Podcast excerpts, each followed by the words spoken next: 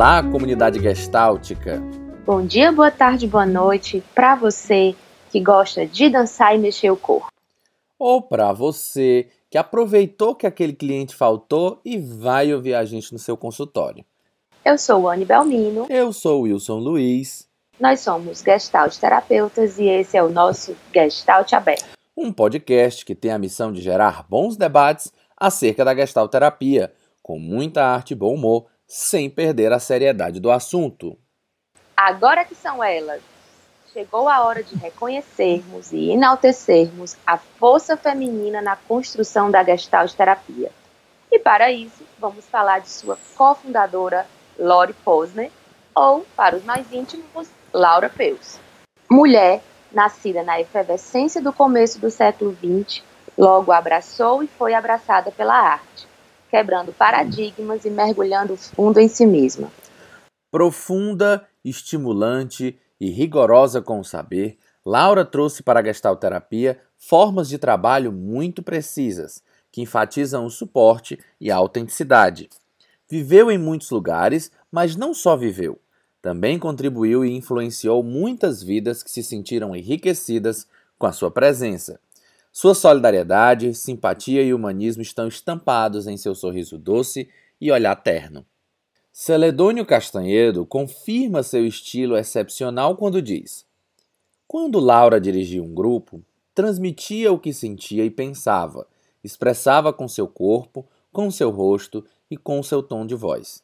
Seus olhos eram vivos, alertas e sorridentes. Sua comunicação era clara e aberta doutora em psicologia, psicoterapeuta e apontada mais de uma vez como uma das mestres de Fritz Perls, treinou por quatro décadas terapeutas do mundo todo.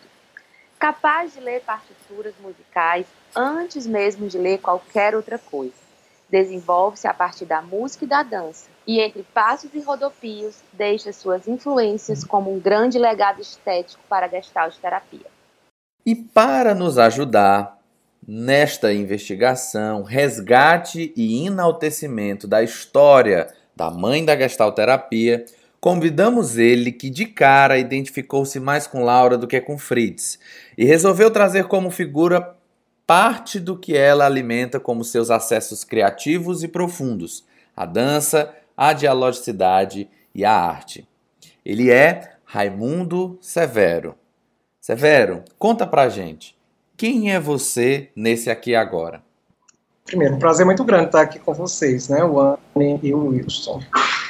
Meu nome, é, você já falou, Raimundo Severo, me conhecem como Severo, pelo sobrenome.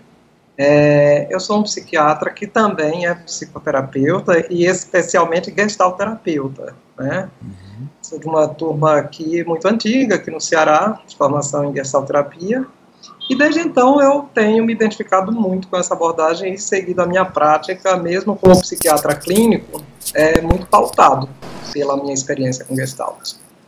Além disso, tenho essa experiência com o corpo e a dança desde o começo da minha prática e da formação. A minha formação em Gestalt terapia teve uma, uma influência muito grande da, do trabalho corporal e desde essa época, então, eu tenho uma afinidade muito grande com o trabalho corporal que posteriormente é, ficou mais direcionado para a dança em, é, especificamente para a dança e para a educação somática.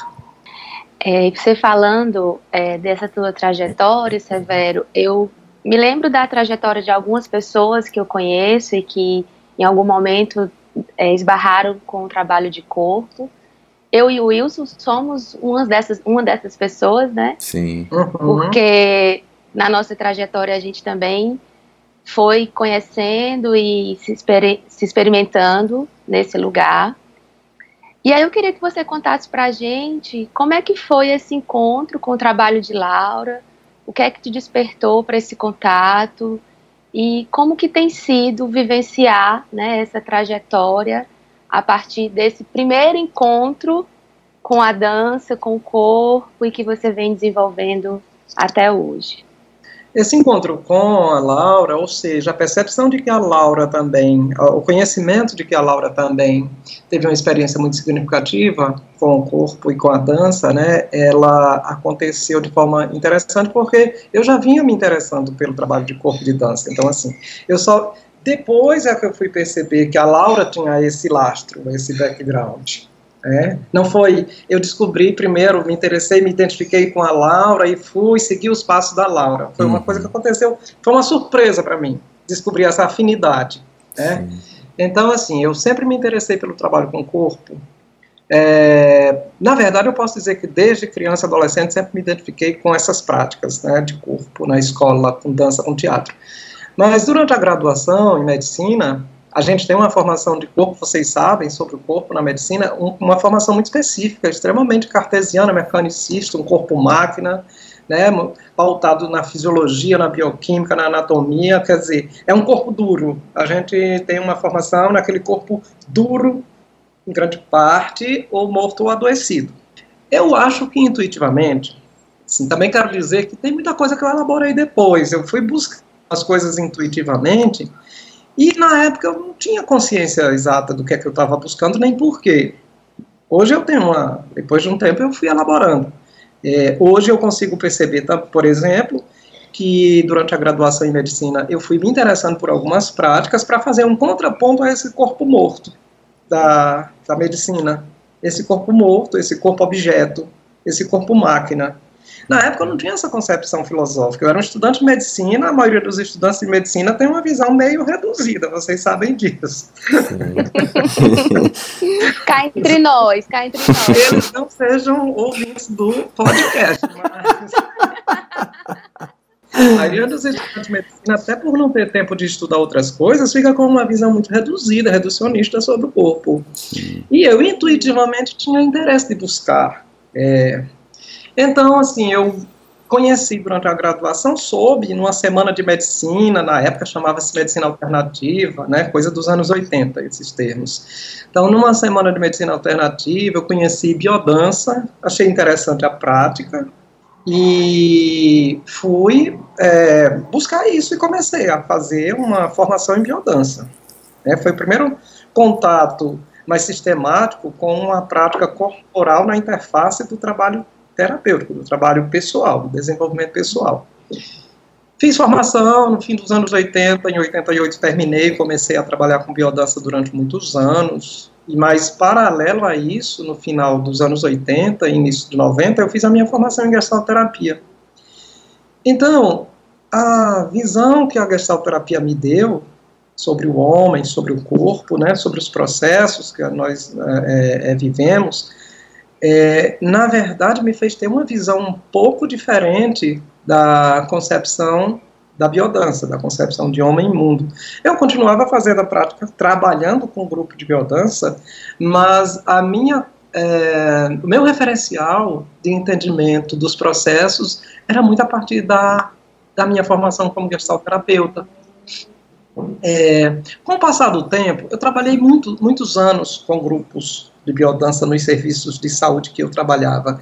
E nessa época eu trabalhava basicamente em serviço público, no hospital universitário, no CAPS. Fiz muito trabalho corporal nessa época com biodança, mas aos poucos eu fui me afastando desse referencial da biodança. Não me respondiam, as questões teóricas e da biodança não me, não, não me respondiam, eu não tinha muita eh, afinidade, não me reconhecia muito. Por outro lado, eu não conhecia nenhum trabalho de gestalterapia com base na dança, na época, né? Eu estou falando do início dos anos 90. Não conhecia nenhum trabalho de gestalterapia com base na dança. É, e o que aconteceu é que, uh, final dos anos 90, metade em diante dos anos 90, eu fui me interessando por dança especificamente.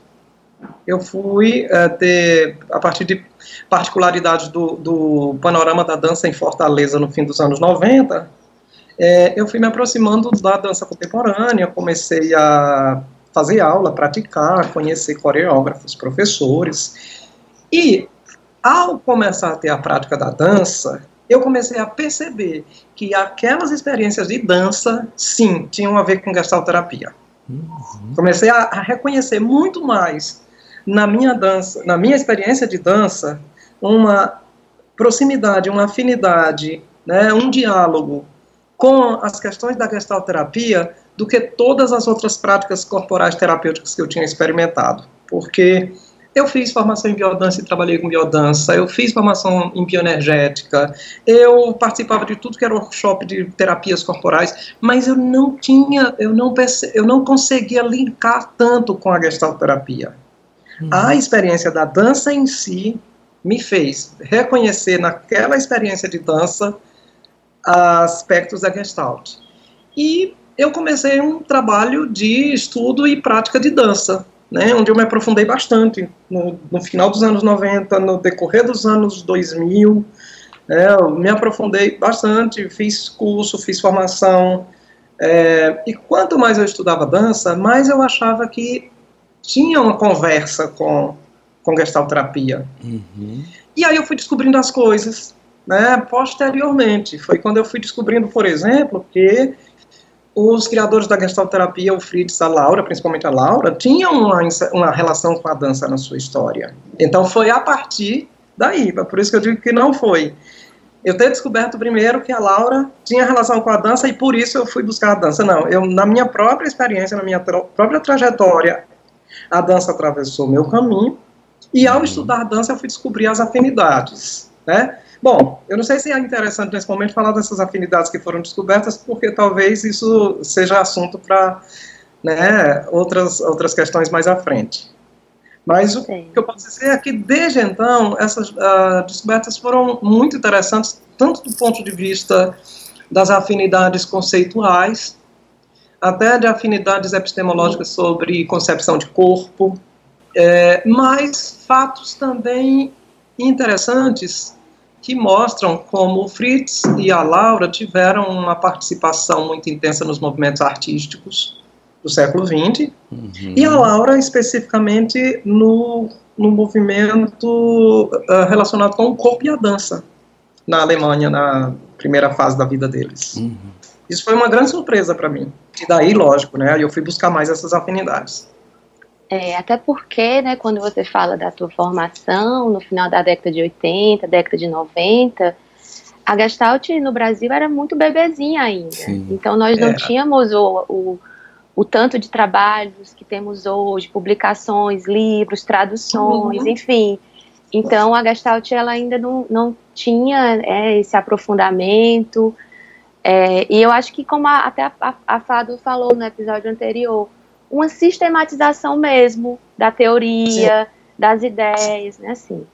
Então, eu, eu, eu resolvi, eu quando comecei a praticar dança, vi que aquilo era importante para mim, que aquilo era algo interessante para fazer um link com o trabalho terapêutico, e eu não me preocupava nesse momento se isso, qual era a relação que isso tinha ou não com gestalterapia. Uhum. O ter a ver com gestalterapia foi uma grata surpresa, uma, uma coisa feliz do, do desencontro. Mas não era a minha preocupação inicial, assim.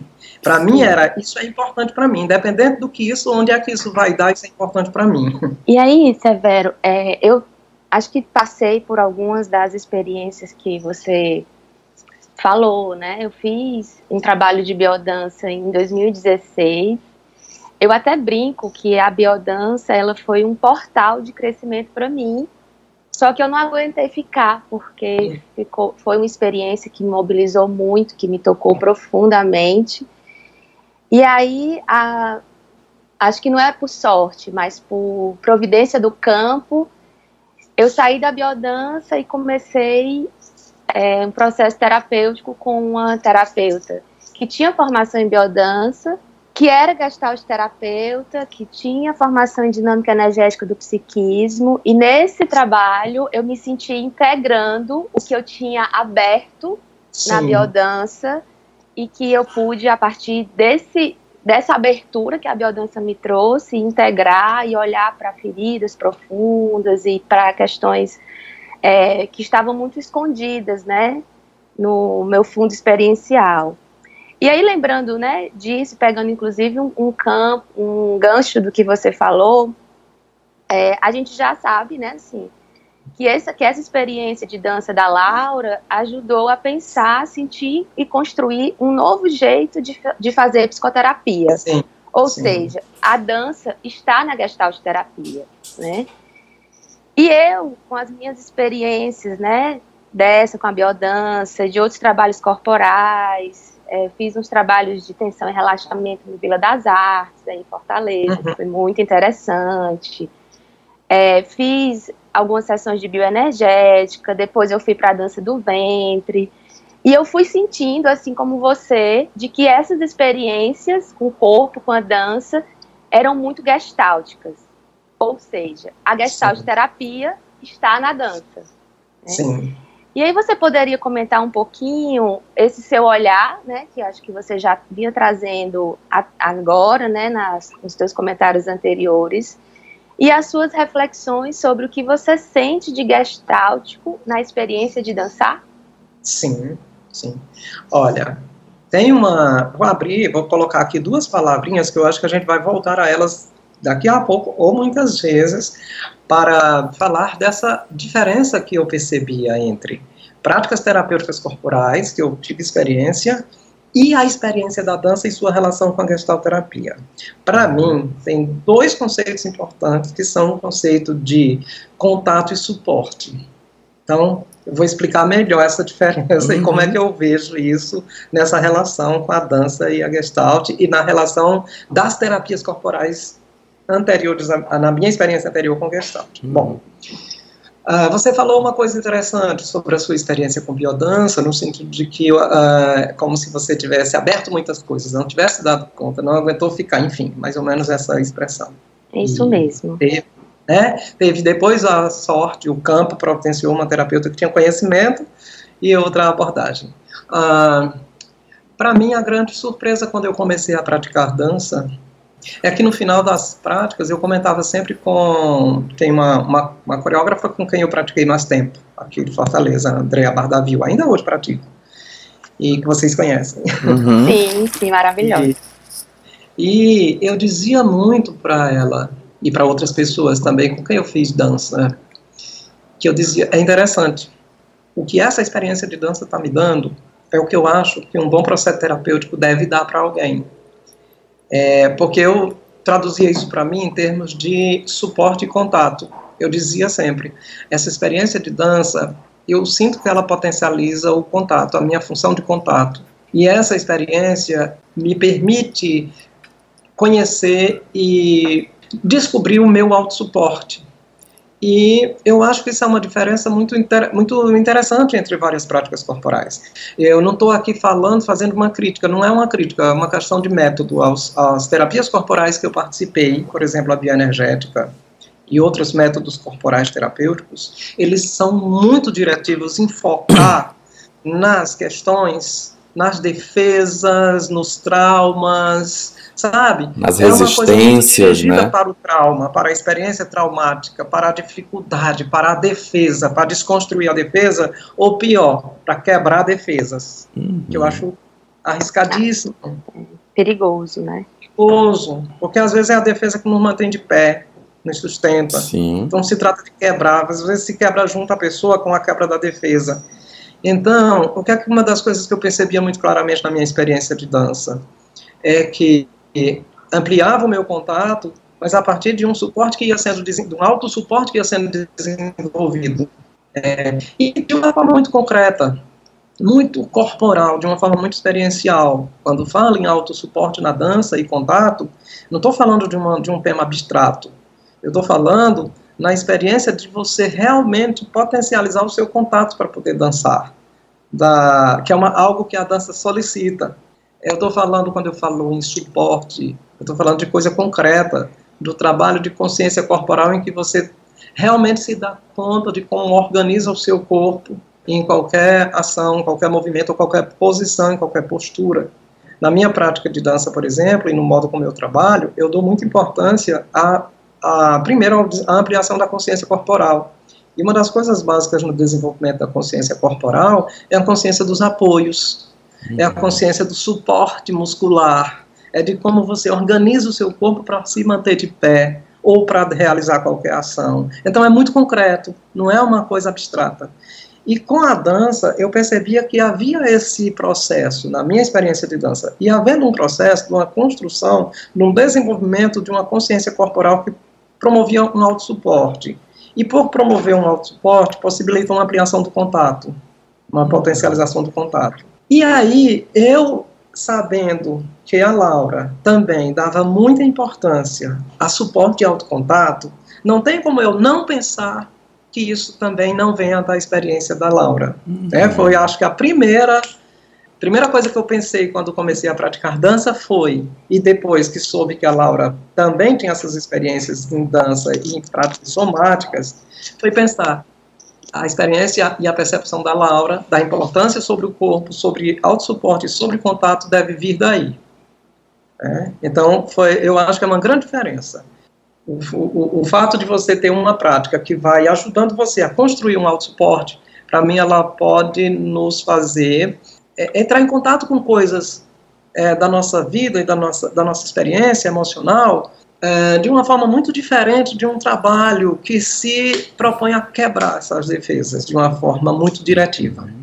Tá? Bom, a gente pode discutir isso um pouco mais.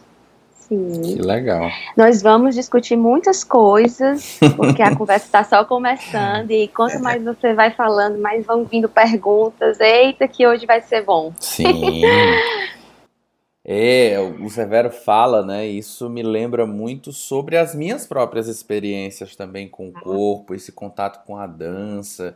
Para mim, na verdade, a, esse contato já surge a posteriori do teatro, né? Eu começo esse contato com o teatro e, obviamente, assim, por estarem muito próximos, né? A performance, a dança, esse contato também foi se aproximando de mim. E é muito legal te ouvir, Severo, porque vai, vai chegando assim muita coisa tipo, poxa, é mesmo, né? Aquela, aquela vez, aquela experiência mexeu, chegou, é. né? E sem necessariamente é, guiar-se por um método rígido, mas numa compreensão, no meu modo de compreender, assim, muito fenomenológica da experiência, né? Exato, exato. Talvez fosse interessante colocar um pouco algumas é, coisas que eu fui descobrindo da relação do, da, da Laura com alguns nomes da, da dança do sim, século XX. Talvez isso seja interessante. Né? Fica Porque à vontade. Ah, perfeito. Coisas, né, foram as coisas que foram me surpreendendo, né? Uhum. Eu tinha, eu já sabia, por exemplo, desde a minha formação, quando eu fiz formação em gestalterapia com a Lica, né, na, sabia que a Laura tinha uma experiência com dança e com música, uhum. que era importante. Mas era só isso. É, depois, a primeira pessoa que eu ouvi falar, dando importância à experiência da, da Laura com a dança, foi exatamente a Mônica, a Mônica Alvim.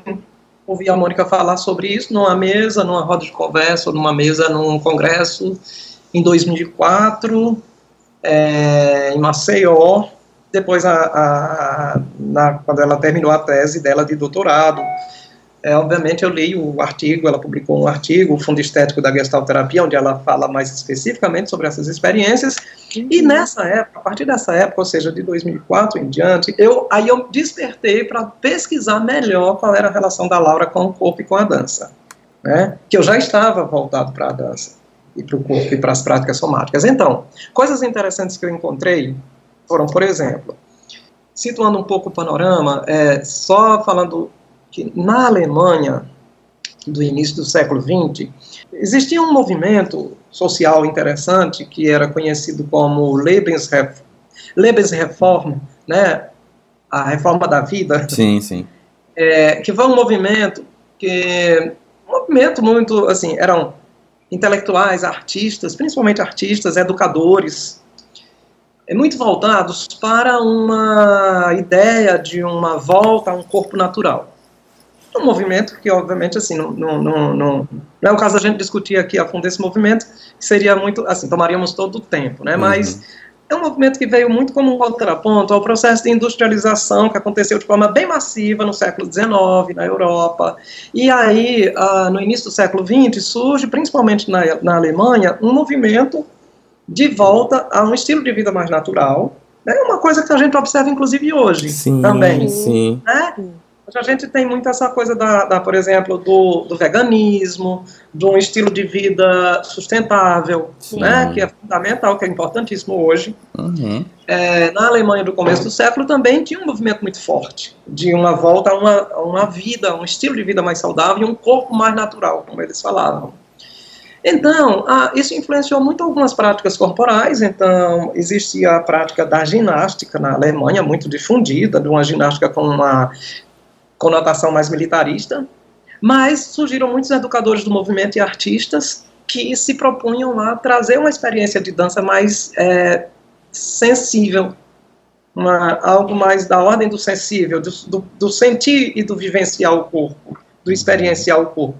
É interessante porque isso foi há 100 anos, a gente fala disso hoje como se fosse uma grande novidade, mas isso na Alemanha, essas ideias já existiam, já estavam presentes há 100 anos. Uhum. Uma dessas educadoras do movimento, chamada Elsa Gindler, era um, foi uma educadora do movimento que teve um papel muito importante, porque ela desenvolveu uma prática desde 1912 até os anos 60, uma prática de trabalho corporal voltada para essa essa experiência do corpo, o corpo como experiência. E a Laura foi aluna dela. A Laura praticou, é, fez práticas corporais com a, a Elsa Gindler. A Elsa Gindler morava em Berlim, então muita gente do meio psicanalítico fez prática com ela também, não só a Laura, inclusive o Reich, uhum. inclusive alguns outros é, do círculo psicanalítico de Berlim. Então, eu, é, só quero dizer assim que teve uma grande na, na, época o trabalho corporal dessa natureza ele teve uma, um apelo para as pessoas da área também da sim no caso na época da psicanálise não existia outra coisa. E a Laura ela eu acredito que a Laura trouxe essa influência de forma muito intensiva essa experiência do do corpo da sensação do suporte da respiração do contato. Tem um artigo na, no jornal no, no, no, britânico de gestalterapia, do início dos anos 2000, em que a autora ela faz exatamente essa, resgata essa relação da Laura Peus com as práticas somáticas da Elsa Gindler. A Elsa Gindler, ela tinha essa prática e a prática da Elsa Gindler, ela não foi sistematizada por ela, foi sistematizada por uma aluna dela, médica, chamada doutora Lilia Renfried, que na época da Segunda Guerra Mundial teve que se refugiar na França. A doutora Lili continuou na França e sistematizou o trabalho. Mas a, o trabalho da Elsa Gindler foi base para muitos, uh, muitos profissionais da área psi da época, né, os psicanalistas, os que trouxeram algum entendimento sobre o corpo.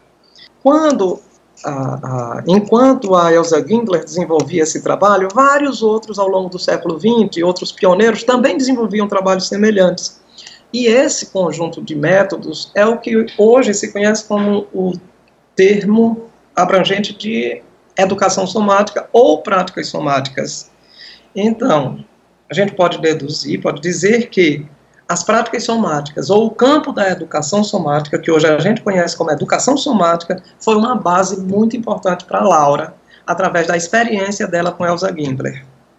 E uma outra coisa que foi muito importante para Laura na Alemanha foram as aulas de dança influenciadas pelo pensamento do Rudolf Laban, que uhum. era um artista intelectual e teórico do movimento, é, que sistematizou alguns princípios da linguagem do movimento. É, no Ocidente, é a pessoa que mais sistematizou a linguagem do movimento, e através de seus princípios de movimento, ele influenciou toda uma geração de artistas intelectuais e terapeutas na Europa, na primeira metade do século XX. Então, o trabalho da Laura é muito influenciado pela, pelas práticas somáticas a partir da experiência da Elsa Gindler e pelos, e pela, pelos princípios do movimento do Rudolf Laban, né, na dança. O Rudolf Laban, ele é um, um considerado um dos pioneiros da dança moderna, e especificamente do que se tornou conhecido como a dança expressionista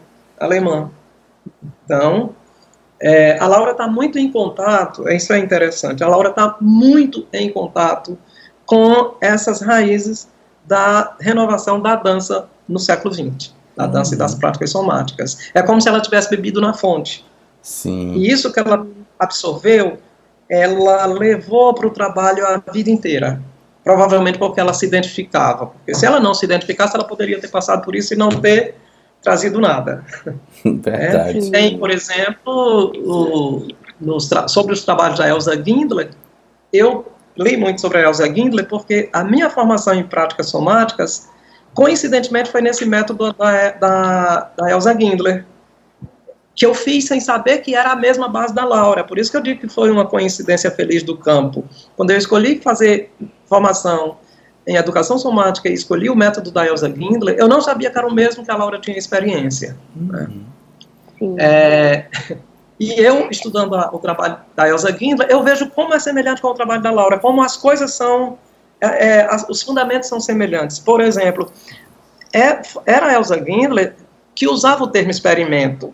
A Elsa Gindler usava o termo experimentação, ela não usava o termo exercício para os alunos. Uhum. Mesmo sendo uma prática corporal que não era, não se propunha a ser terapêutica, ela não usava o termo exercício. Diferente de todo, todo mundo da época, ela usava o termo experimento. E uhum. dava muita ênfase à questão da experimentação.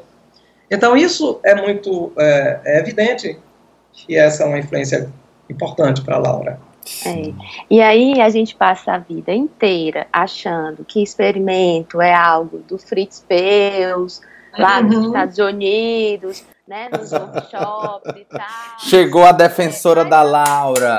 Chegou a advogada de Laura Peus aqui. É. Mas, na verdade, né, assim, vamos aqui dar voz às mulheres, por favor, é. porque é, sim, é o tempo é da Elsa, Elsa Gindler. Elsa Gindler. Gindler? Da Laura. Isso, então o Peu se apropriou, tá? É. Vamos deixar bem claro, né, de onde vem o termo experimento. Sim. É.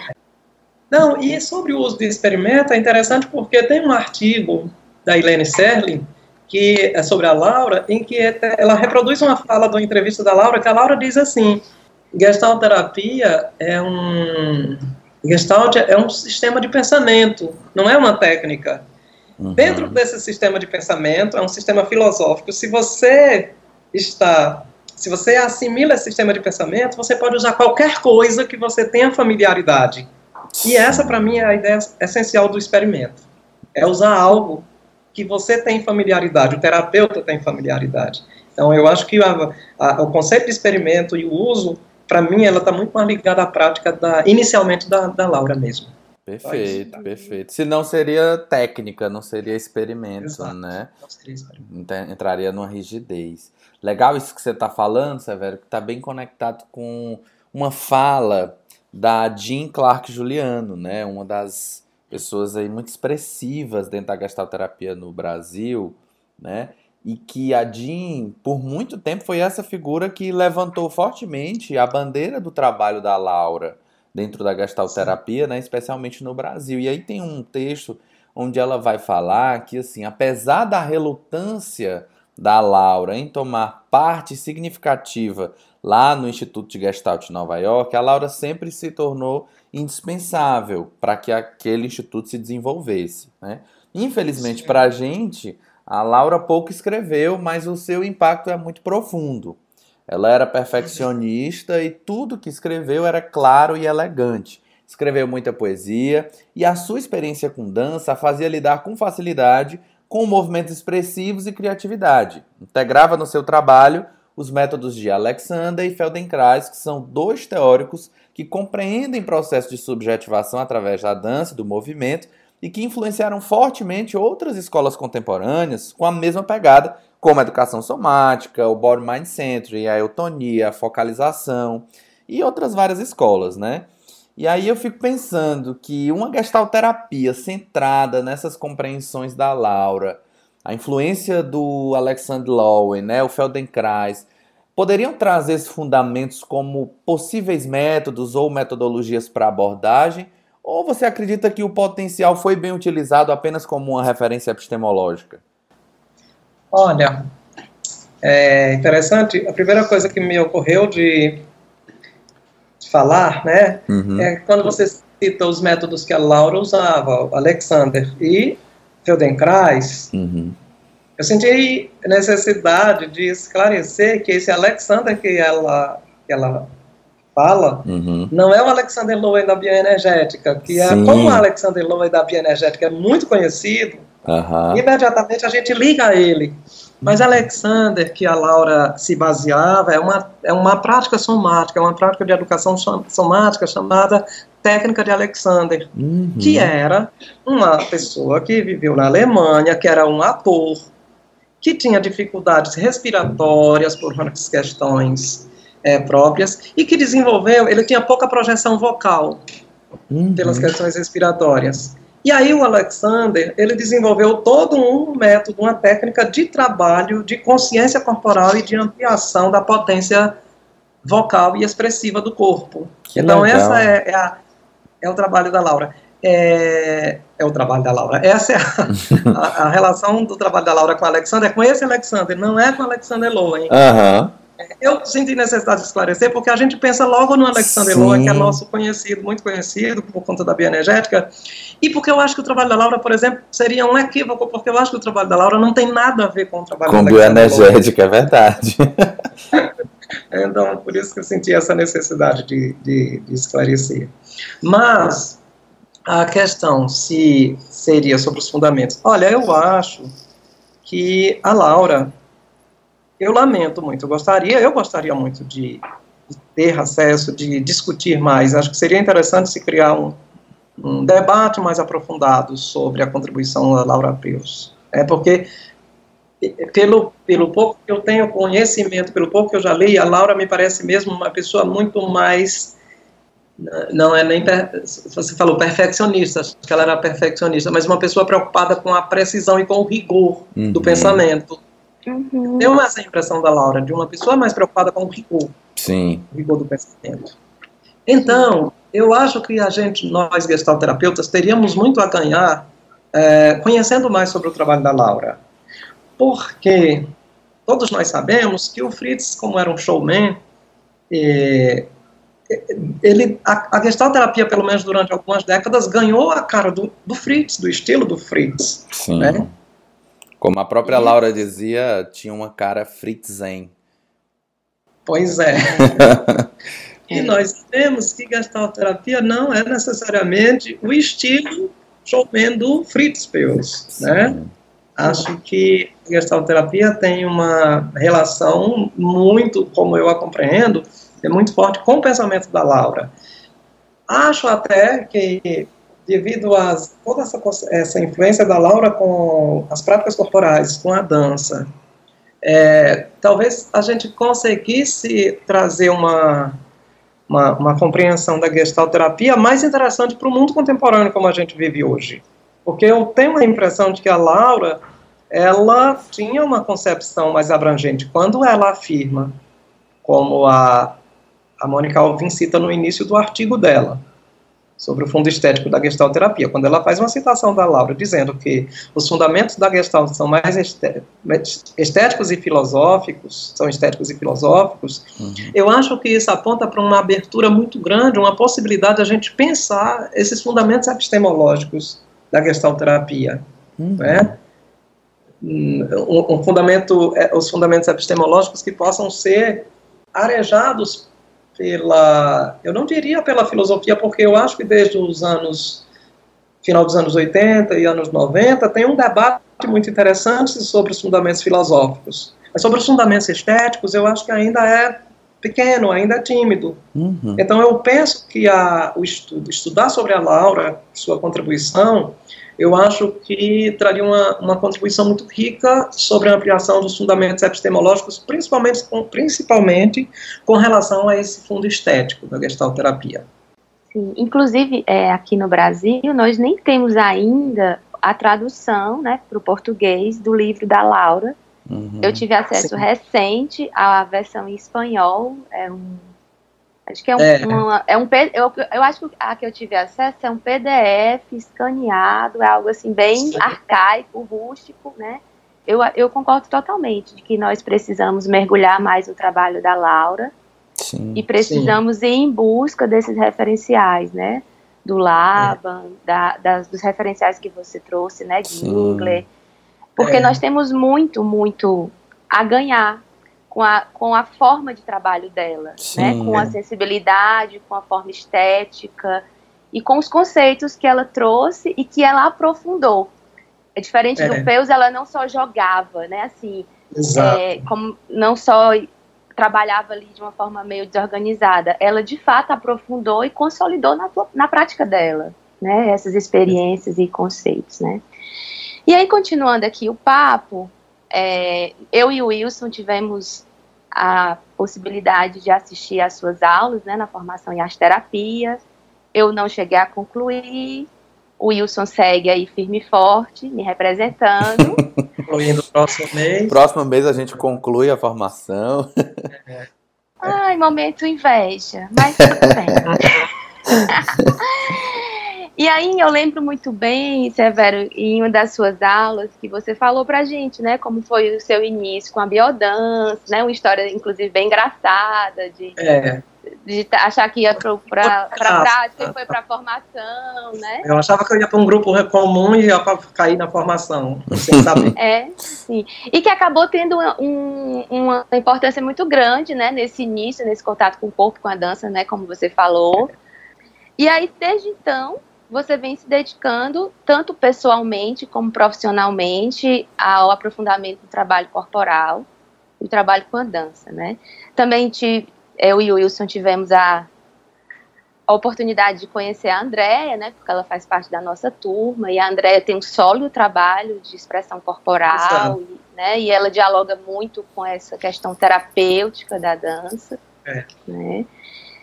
É, e aí hoje você facilita os grupos de dança terapia, né? Então, a dança, de alguma forma, entrou na vida da Laura muito cedo, né? Quando ela tinha oito anos, ela já começou a estudar piano, depois dança, depois o trabalho corporal ligado à música também.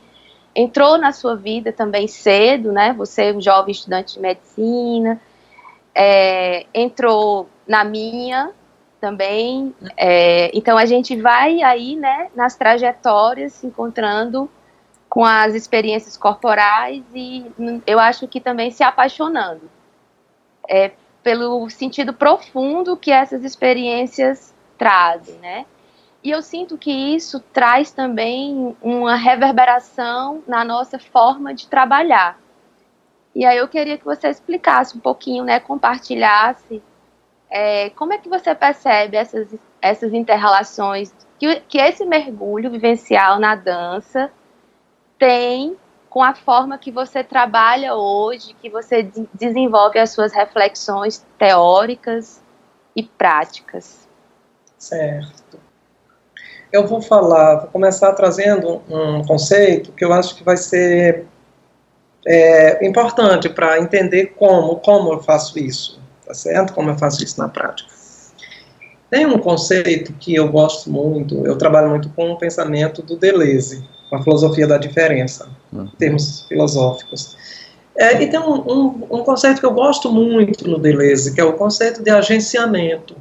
Por que, é que eu acho importante falar disso? Apesar de que eu acho que às vezes eu falo muito, mas é porque eu sinto necessidade de situar as coisas. Sim, sim. Assim. Claro. Como um bom dançarino precisa do grounding, né? Precisa do solo. Exatamente, do chão, do ground. As coisas ah, não são escolhas aleatórias, nossas escolhas de trabalho, nossas escolhas metodológicas, elas não são aleatórias, né? Uhum. Então, por que, é que eu falo do conceito de agenciamento? É, sempre me incomodou um pouco. Eu, vocês sabem que eu trabalho nessa interface das práticas artísticas e terapêuticas desde sempre, né? Assim, isso foi tema da minha dissertação de mestrado, que eu terminei há 20 anos ao mestrado, já trabalhava com práticas artísticas em contexto terapêutico. Uhum. Eu gosto muito de chamar práticas artísticas em contextos terapêuticos, ou práticas estéticas em contextos terapêuticos. A questão é que isso fica um nome grande, isso não é muito prático. Porque se não fosse essa questão da praticidade, eu nem usaria o termo arte-terapia, uhum. eu não usaria o termo dança-terapia. Porque às vezes eu acho que esse termo eu acho importante usar o termo arte-terapia, acho importante usar o termo dança-terapia, porque dá uma referência rápida de que não é um trabalho artístico, no caso da dança, por exemplo, não é um trabalho cênico. Perfeito. O trabalho arte-terapia dá uma informação rápida para as pessoas de que não é uma formação em arte para se tornar artista. Uhum. Então tem esse, esse lado prático do termo. Mas esse termo arte-terapia e dança-terapia, eles já estão tão carregados de um significado anterior que me incomoda algumas interpretações desses termos. Eu vou explicar. É, é muito comum é, algumas vertentes de práticas que juntam a terapia e a arte o fazem de uma forma muito a, a subordinar, de maneira a subordinar o conhecimento artístico ao conhecimento psicológico como se fosse uma coisa menor, algo meramente instrumental. Hum. Ou seja, eu vou usar isso como uma técnica para isso. Perfeito. Vou usar a arte como uma técnica para chegar em tal e tal objetivo. Isso é um uso que eu chamo uso instrumental da arte. E eu acho isso um desserviço ao campo da arte. A arte é um campo vastíssimo de conhecimento. A arte não tem que se submeter a uma outra lógica de conhecimento. E de, que ela, de que ela não precisa da terapia para ser arte. Né? Ela já é em si. Então, assim, eu acredito, acredito né, lendo a, sobre a, a, Laura Peus, eu acredito que foi isso que a Laura fez a vida inteira dela. Eu acho que a Laura sempre, assim, a experiência de arte que a Laura teve, a experiência estética que a Laura teve, eu acho que permitiu que a Laura nunca usasse a arte de forma instrumental, reduzida. Uhum. Tá? Então, que eu acho que a Laura fez, ela fez um agenciamento entre a sua experiência estética e a terapia. Uhum. E eu prefiro dizer que eu trabalho com o conceito de agenciamento, quando eu trabalho com dança e com terapia, eu trago o conceito de agenciamento, por quê? Porque o agenciamento é um conceito deleuziano que fala de uma, duas é, instâncias heterogêneas, duas coisas diferentes que se conectam, que produzem uma outra coisa, mas não uma que é submetida a outra, a uma outra lógica. Então, vou dar um exemplo. A, a, a, o, o, agenciar, eu gosto do, do da uma, uma, definição que o filósofo José Gil, português, que escreve sobre o corpo e a dança. José Gil, ele, num texto dele sobre abrir o corpo, ele fala, de forma bem simples, ele diz: agenciar é tecer, é serzir, é conectar, é forjar os dispositivos adequados à intensificação das forças. Então eu gosto muito dessa definição bem simples do agenciar. Sim. Agenciar é você forjar dispositivos necessários à intensificação das, for das forças, é conectar, não é submeter, não é engolir uma coisa engolir a outra. É, e aí é por isso que eu demarco. Eu trabalho na lógica do agenciamento, Perfeito. quando junto a dança e a gestalterapia. Eu não me preocupo em explicar a experiência da dança toda a partir dos conceitos da gestalterapia. Me interessa agenciar os conceitos de gestalterapia e a experiência de dança, mas não reduzir a experiência da dança a um conceito de gestalterapia. Uhum. É? Eu encontro agenciamentos, possibilidades de agenciamento. É, vou dizer, a dança para mim, ela é uma experiência que me amplia profundamente a awareness, tá? Uhum. A dança, para mim, é uma experiência que traz uma ampliação da consciência do meu suporte, do meu autossuporte. A dança, para mim, por exemplo, ela me permite, ela traz a possibilidade de atualizar o contato, porque o contato, ele, nosso contato, ele sempre em algum grau é contaminado pela, pelo que nós já vivemos. E a dança, ela traz uma possibilidade de atualizar esse corpo todo corpo é, a gente precisa aceitar que todo corpo é inatual, como diz o José Gil. Todo corpo é constituído por um inumeráveis extratos de tempo. Então, nesse sentido, todo corpo é inatual. A gente precisa constantemente fazer um trabalho de atualizar o nosso corpo, porque senão corre-se o risco do contato ser cada vez mais contaminado pelo que já foi vivido. A dança, para mim, ela me dá essa possibilidade. É como um campo de possibilidades, não é uma certeza. Não é uma técnica que eu uso e digo, eu vou dançar e o meu corpo inevitavelmente vai se atualizar. Não é assim. Eu não uhum. não posso prescrever dança para isso ou aquilo, para Sim. resolver esse ou aquele problema. É apenas um campo de possibilidades ao qual eu me exponho. E isso, é, isso que tu tá falando, aí, Severo, é, te interrompendo, é? isso que você tá falando, inclusive, mexe muito com o imaginário das pessoas que nos visualiza, aí eu me coloco também nisso, como alguém que trabalha com arte e com terapia, né? Muitas vezes por entender de que, ah, então a sua terapêutica é pela arte, né? Então a gente vai, faz arte e cura as pessoas a partir disso, né? E aí alimenta muito esse fundamento que você está trazendo, né?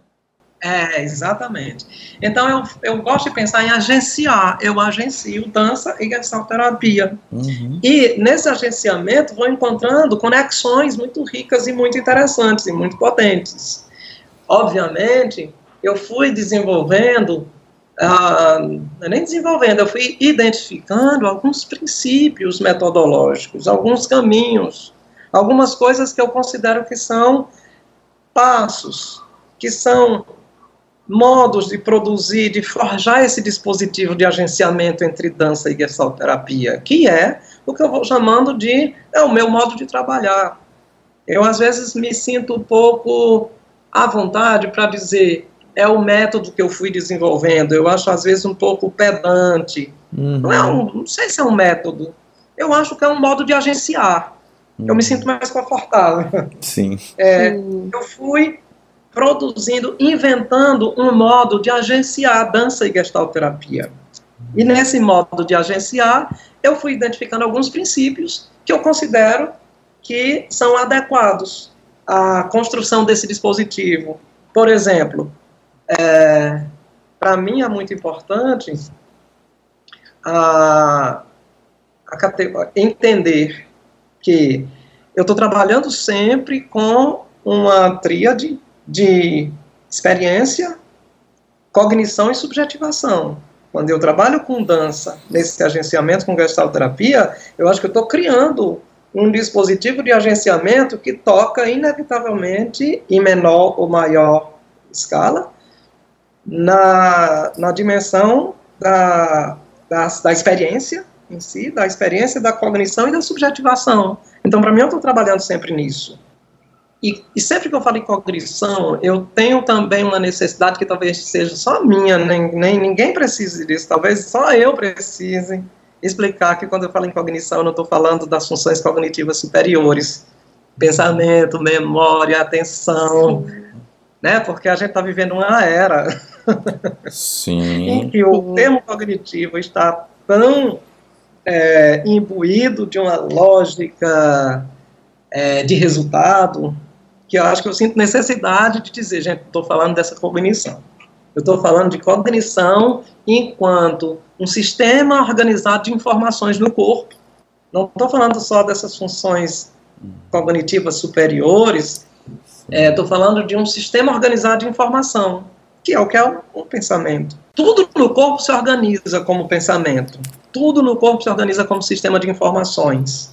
Né? Então, eu estou falando é disso. Quando eu estou trabalhando com a dança dentro de uma perspectiva, num agenciamento com a, a eu acho que eu estou atuando nesse campo, no campo da cognição, enquanto sistema de informações organizadas num corpo. Ou seja, eu estou criando um campo de possibilidades para que essa informação se modifique. Uma experiência com dança pode modificar o que já está no meu corpo, em, no, em, no modo, na forma de informação.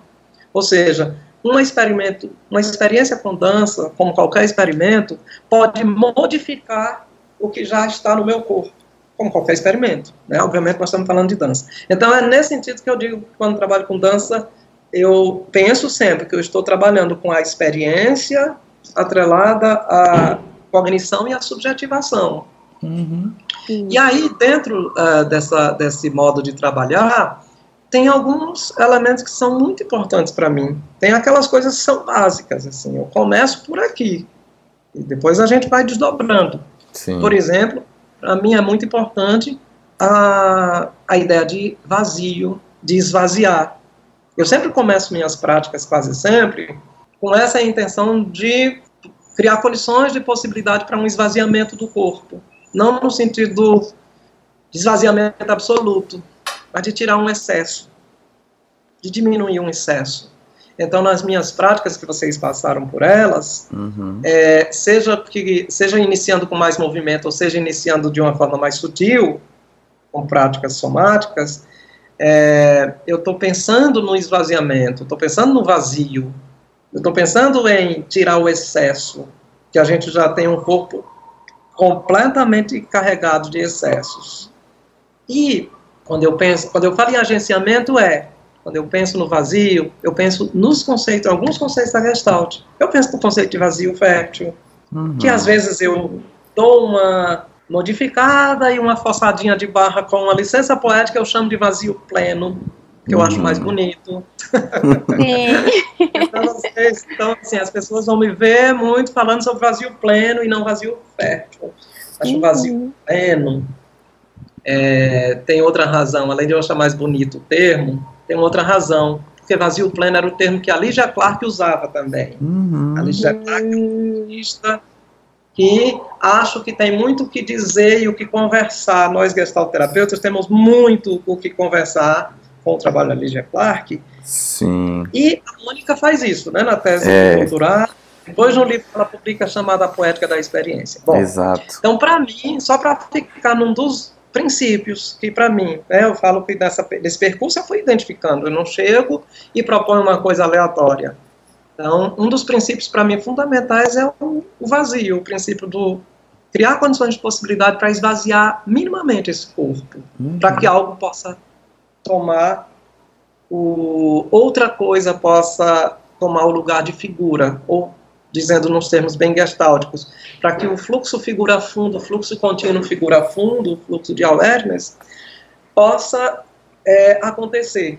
Porque nesse regime de excesso que nós vivemos, é, acaba acontecendo um congelamento desse processo de, do fluxo contínuo, né, de formação uhum. figura fundo fluxo contínuo de awareness. E só para ficar num, num, dos princípios. E esse princípio de vazio, ele é profundamente ligado, eu acho, à concepção original da gestalterapia, principalmente ao trabalho da Laura. Quando se lê sobre o trabalho da Laura e sobre os workshops dela, eu acho que a Laura também, isso é uma dedução minha, uhum. eu acho que a Laura também dava muita importância a esse conceito do vazio, do esvaziar, do tirar o excesso, para que essa sensação possa surgir e ser a ponte para o contato. Né? Penso que a Laura também trabalhava muito com isso. Uhum. E isso tem a ver com dança do, do, século XX, com algumas vertentes de dança do século XX, o vazio.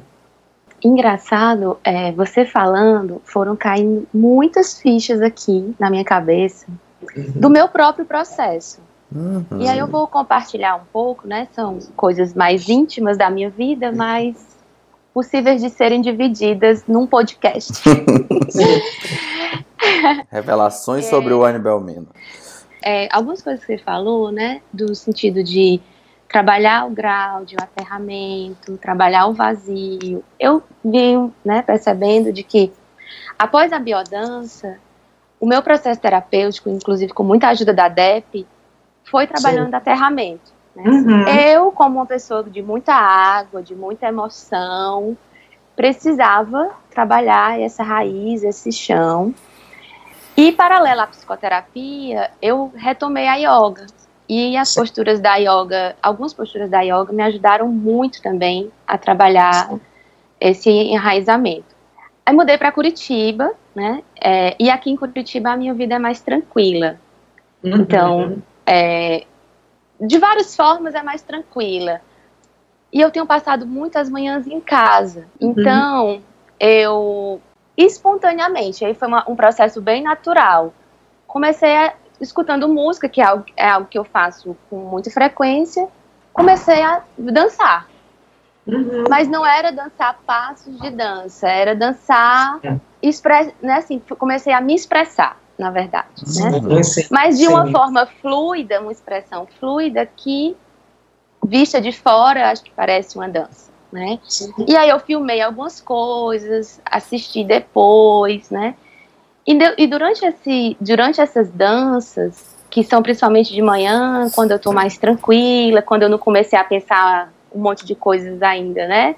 De obrigações, eu comecei a sentir muitas emoções de vontade uhum. de chorar, de vontade Sim. de sorrir, de pensamentos que vinham assim claros, sabe? Quase como processos intuitivos. Cara, é isso. Ou como insights mesmo. Exato. Tá, aquilo que eu vinha refletindo, uhum. aí na hora uhum. da dança vem a resposta. É. E aí eu, e aí exatamente por isso, né? Porque eu já estava buscando dança contemporânea aqui há algum tempo, dentro dos horários que eu podia fazer.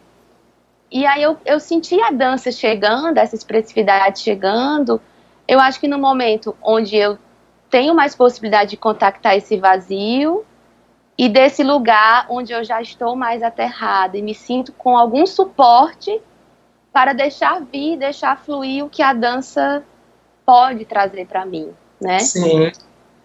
Então eu senti vontade de compartilhar essa experiência pessoal, porque eu acho que tem muito a ver com o que você vem partilhando, né? É. Da dança é. e da, e da é. gestalt, né? Desse agenciamento das duas é. coisas. É. Isso que você está falando uh, é interessante, porque, olha, quando eu falo do vazio, do esvaziar, do tirar o excesso, nós vivemos num regime de excesso absurdo. Absurdo.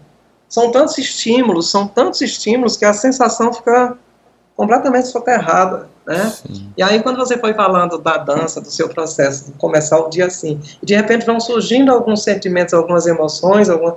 é isso mesmo, você, a impressão que me deu, você vai tirando o excesso e vai surgindo alguma coisa. Vai né? varrendo a casa, né? Vai varrendo a casa para começar. É, limpando a casa, como diz a Marina Abramovic. Isso. A Marina Abramovic tem um workshop caríssimo. cleaning the house, mas você está fazendo o seu cleaning the house aí sozinha, né? É isso mesmo, a referência é essa. É, gratuito. gratuito, autônomo, você está fazendo o seu completamente, né? E aí é isso, esse processo, porque, olha, eu gosto muito de pensar aquelas concepções originais da Gestalt, o livro Gestalt, uh, Gestalt Terapia, mesmo cheio de erros de tradução, que a gente sabe que é cheio de erros de tradução, o Gestalt Terapia, e que é um livro meio esquizofrênico, no sentido de que foi tem toda aquela confusão dele ter sido publicado primeiro junto, depois separado, enfim. Isso. Mas aquele livro tem coisas interessantes, né? Sim. Muito interessantes. O livro, próprio livro Ego, Fome e Agressão tem coisas interessantes para pensar. Hum. É, naquele livro, porque quando a gente, quando eu leio sobre essa, essa concepção original da gestalterapia, que dá muita importância à relação entre o organismo e o ambiente, entre os processos perceptivos, eu acho isso muito rico. Às vezes eu tenho a impressão que isso ficou, tá ficando, ou foi ficando meio esquecido na gestalterapia. A importância da percepção, a importância da relação entre o organismo e seu ambiente, que está bem nos fundamentos e na concepção. Né? E eu acho que a dança, quando eu digo agenciar a gestalterapia com dança, para mim, me faz pensar muito nesse pensamento original. É, porque nesse regime de esse regime de excesso que nós vivemos, eu acho que ele contamina o tempo inteiro, o tempo inteiro, o tempo inteiro a nossa percepção, o tempo inteiro. E interfere profundamente o tempo inteiro com, a nossa, com o nosso contato, né, o tempo inteiro. Então é como se uma tarefa primeira para mim, uma tarefa assim, inicial de um trabalho corporal que se pretende agenciar com a gestalterapia seria limpar, seria tirar o excesso, Sim. seria uma pausa, seria um silêncio. Então é muito comum começar um trabalho de dança com a gente parado, uhum. sem fazer nada, porque Sim. eu acho que é isso, é o vazio, né? é, o, é, é tirar o excesso. Só abrir espaço a ganhar espaço no corpo, é que algo pode ir se é, ganhando de novo um, um outro lugar. Uhum. É, eu gosto muito de pensar, assim, eu gosto muito da... Tem uma pesquisadora da PUC, São Paulo, é a Christine Greiner, que ela é da área de comunicação das artes do corpo. Ela é do curso de comunicação em semiótica. E ela trabalha junto com outra pesquisadora em dança, que é a Helena Katz, Helena Katz Gosto muito da Christine Greiner. E elas têm uma, uma teoria muito interessante tratando das, dos, da, da, das artes do corpo. Não é nada a ver com terapia. Mas elas têm uma teoria muito interessante que elas chamam de teoria do corpo mídia, é, que é muito, muito, muito simples e ao mesmo tempo muito genial, porque o que elas dizem nessa teoria é que o corpo não é mídia de alguma coisa. O nosso corpo ele não transporta uma mensagem. O nosso corpo, ele não expressa algo que está dentro dele. O corpo é a mídia. O corpo é a própria mídia e o corpo é a própria mensagem. Não existe separação entre conteúdo e forma, no, no caso do corpo. Não tem separação. O Perfeito. corpo é mídia de si mesmo. E a, a, informação transforma essa mídia, a própria transformação. Eu usei um termo bem técnico, mas é assim: a experiência vai transformando continuamente essa mídia que é o corpo. Ou seja, o que eu vivo vai modificando o tempo inteiro o que eu já vivi, o que já está no corpo. Uhum. Então, quando você fala que você dança na sua casa, essa dança transforma o que você já viveu. Isso. Totalmente, sim. E aí eu Tem- gosto, isso tem muito a ver com a gestalt, com o pensamento da gestalterapia, com os bloqueios do contato, né, com tudo isso. Bom, mas... Sim. É, é, é, é aquela sensação de que não é o meu corpo, eu sou o corpo, Isso. né? Integrado. Não é terceirizado, né? É, já é, é próprio. Minha história está no meu corpo, não é a minha história está no meu corpo. É. É a minha história. O meu Fantástico. corpo é, o, corpo é a minha história. Ou a É. minha história é o meu corpo, é o mesmo. É, e a Sim. gente, a gente poderia fazer mais 14 episódios sobre isso, porque eu acho que tem muita coisa ainda pra gente conversar, mas a gente precisa chegar ao final dessa conversa. Não, não, não. É, Protesto, precisamos. Precisamos. para com isso. Ainda tenho mais 57 perguntas. Calma, senhora. Aí então a gente precisa prometer aos nossos ouvintes que o Severo vai voltar. Eu acho justo, necessário. Então, pronto, dessa forma, a gente guarda essas perguntas para um próximo momento. Severo, agora é a hora onde você pode dar o seu recado final, fazer uma reclamação, mandar um beijo, fazer um protesto. É com você. Bom, a conversa realmente foi muito boa. Não sei se está atendendo ao que vocês esperavam, mas se for o caso de voltar, podemos até falar mais especificamente sobre como é esse trabalho na prática, né? Porque Sim. eu sinto muita necessidade de falar sobre o que fundamenta esse meu trabalho de agenciar dança e gestalterapia, porque eu acho que se eu for falar direto como é que eu faço na prática, eu acho que ele fica, fica não, não, não, não fica muito claro qual é a relação com a gestalterapia. Então, eu prefiro, eu sinto necessidade de falar primeiro sobre tudo isso, sobre esses fundamentos, né? É, falando sobre é, o reclame, não? É, é, o que eu assim, o que eu o que eu quero dizer é que tem um capítulo que eu escrevi falando exatamente sobre essa trajetória, sobre agenciar dança e gestalterapia na minha vida, que vai sair num, num livro, numa coletânea organizada pelo. Nem sei se eu posso dar essa notícia já, mas eu vou dar. É, Spoilers, temos notícias de primeira mão. né? Eu tenho ao meu favor o fato de que não me pediram para não dizer. É pela Bruna Improta de Salvador, pela Lica Queiroz e pelo Jorge Ponciano, que eles estão organizando um livro que vai sair pela editora da UFBA, ah, acho que ainda esse ano. E nesse livro eu tenho um capítulo em que eu coloco tudo isso que eu falei sobre essa trajetória. Chama-se A Dança Possível. É, Que gosto legal. desse termo. a dança Adorei. Adorei É. também. É, e aí, é, é uma sugestão de leitura para depois, quando sair, né? e o meu recado final é assim: eu acho que é muito importante experienciar as coisas. Então, para mim, todo esse trabalho só foi possível porque eu me dispus a experienciar um trabalho corporal, me dispus a experienciar a dança. Olha que eu comecei a eu, eh, eu comecei a fazer aula de dança de verdade, aquela que você tem um coreógrafo como professor e colegas bailarinos do seu lado. Uhum. Comecei com 35 anos. então, eu acho importante dizer isso. Uhum. Então, é, nas primeiras aulas, nos primeiros tempos, não era muito fácil para mim estar do lado daqueles bailarinos profissionais, né? Mas eu era impossível para mim não estar ali porque eu sentia que era importante para mim. Era importante para mim no meu processo pessoal e depois eu senti que era importante para mim profissionalmente porque modificou muita coisa da minha visão sobre o trabalho terapêutico. É, ampliou, não vou dizer nem modificou, ampliou. É, então, experimentem, experimentem. Isso, para mim, talvez seja a coisa mais importante. Você tem vontade de pensar como é que se agencia gestalterapia e teatro? Para fazer teatro.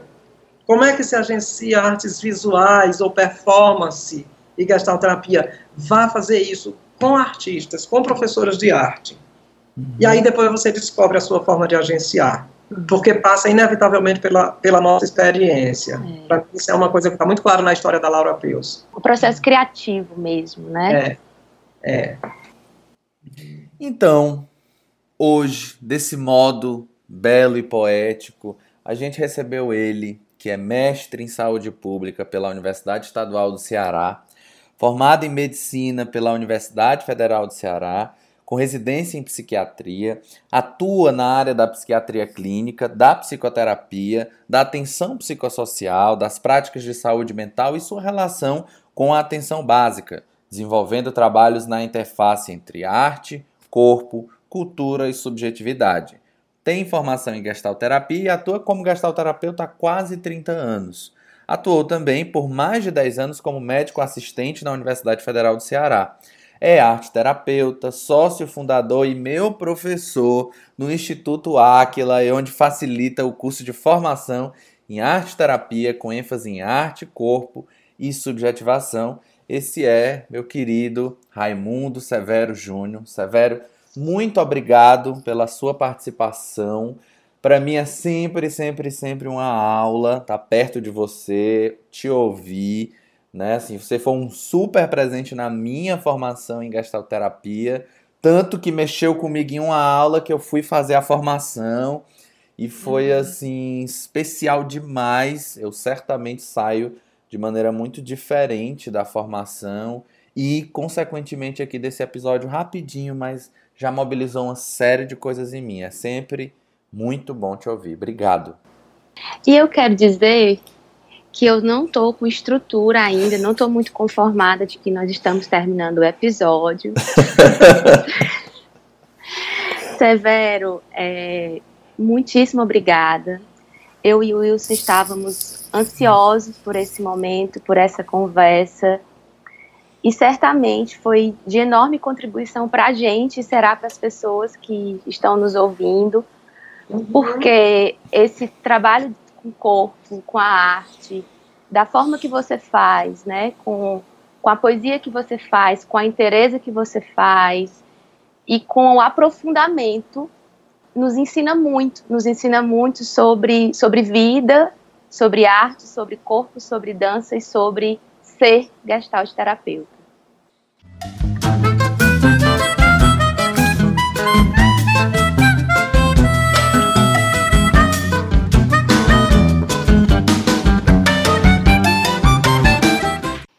E agora, o nosso quadro final é Figura, que é aquele momento todo especial, onde o Severo vai deixar algumas sugestões para a gente, para enriquecer. Ele citou muitos trabalhos, muitos artistas teóricos. É, a gente fica escutando o podcast com o caderninho do lado anotando. Uhum. É, e aí, Severo, fica à vontade para nos contar o que é está figurando para você e que você quer deixar como indicação para os nossos ouvintes. Olha, eu vou deixar duas sugestões. É, uma de um documentário, o documentário Pina, do Vim Vendors. Eu acho que é um documentário muito interessante. Nossa. Muitíssimo interessante. Tem gente morrendo aqui. Eu sou morrendo. apaixonado por esse documentário. É, Severo sabe disso. Deve ter visto a própria companhia, deve ter Não é? Mais é verdade, eu tive essa oportunidade de assistir a companhia da Pina Bausch ao vivo. Momento Fiquei... Inveja 2. É. E eu lhe acompanho agora mesmo. o, o conseguiu fazer um documentário em que ele mostra o trabalho da coreógrafa Pina Bausch, né? Estamos 10 anos da morte da Pina Bausch. Sim. E eu acho que é um documentário riquíssimo e a Pina Bausch, ela é, ela vem da linhagem da dança expressionista alemã. Ela é da dança do teatro que nasce com aqueles pioneiros que conviveram com a Laura Peus. Então ela vem dessa linhagem a qual a Laura também está ligada. E aí eu acho que é interessante ver o documentário Pina. O nome é Pina. Hum. Eu não sei se encontra na internet esse documentário, mas encontra, eu encontra. Tem um jeito. É um documentário muito bom sobre o trabalho da Pina Bausch. E Uh, ah, Para quem gosta da filosofia da diferença, do Deleuze, tem um livro de filosofia que eu acho que também é muito interessante, que é Movimento Total, que é do José Gil, filósofo português. Movimento Total, o corpo e a dança. Né? Na verdade, é Movimento Total, o corpo e a dança. É um livro porque eu leio esse livro, eu, já, eu nem sei quantas vezes eu já li esse livro, porque eu tenho esse livro desde 2005, Eu devo ter lido esse livro não sei quantas vezes, e assim, é um livro que quando eu recomendo eu digo assim, olha, a gente não entende mesmo quando lê a primeira vez não, mas a gente insiste, insiste, insiste. Chega um momento que a gente ou entende, ou a gente pensa que está entendendo, que dá no mesmo. que maravilha. Fácil, o movimento total, o corpo e a dança, mas é um livro que vale a pena ler, do José Gil, para começar, ok? Que legal. Para você, Juan, eu vou deixar uma, uma promessa. Eu tenho um primo que é bailarino daqui de Fortaleza e que está morando e trabalhando em Curitiba como bailarino há uns dois anos. É. Meu Deus. É, formado no Para tudo. Dança. E eu vou mandar uma mensagem para ele sabendo se ele indica ou se ele está dando aula, se ele indica algum lugar onde, onde se possa ter dança, como aqui em Fortaleza. Oh. Uma coisa que a gente encontra aqui em Fortaleza é lugares de aula de dança contemporânea para não bailarinos. Isso é uma prática comum aqui. Sim. Eu vou perguntar, eu lembrei disso agora. Nossa, amei. Por favor, olha, se você não me mandar, eu vou te cobrar. Já estou avisando. Que maravilha. Obrigada, obrigada, Severo. Adorei essa novidade. Uhum. Adorei mesmo. E aí, com muito pesar no coração, a gente vai se despedindo. Mais uma vez, gratidão por sua presença. E esse podcast tem como criação e concepção o Anne Belmino e o Wilson Luiz. Edição e mixagem de Marcelo Gomes com música de Fred Nascimento, Gian Fabra e Carlos Trilha. E por aqui nós fechamos mais uma Gestalt. Tchau, tchau e até a próxima.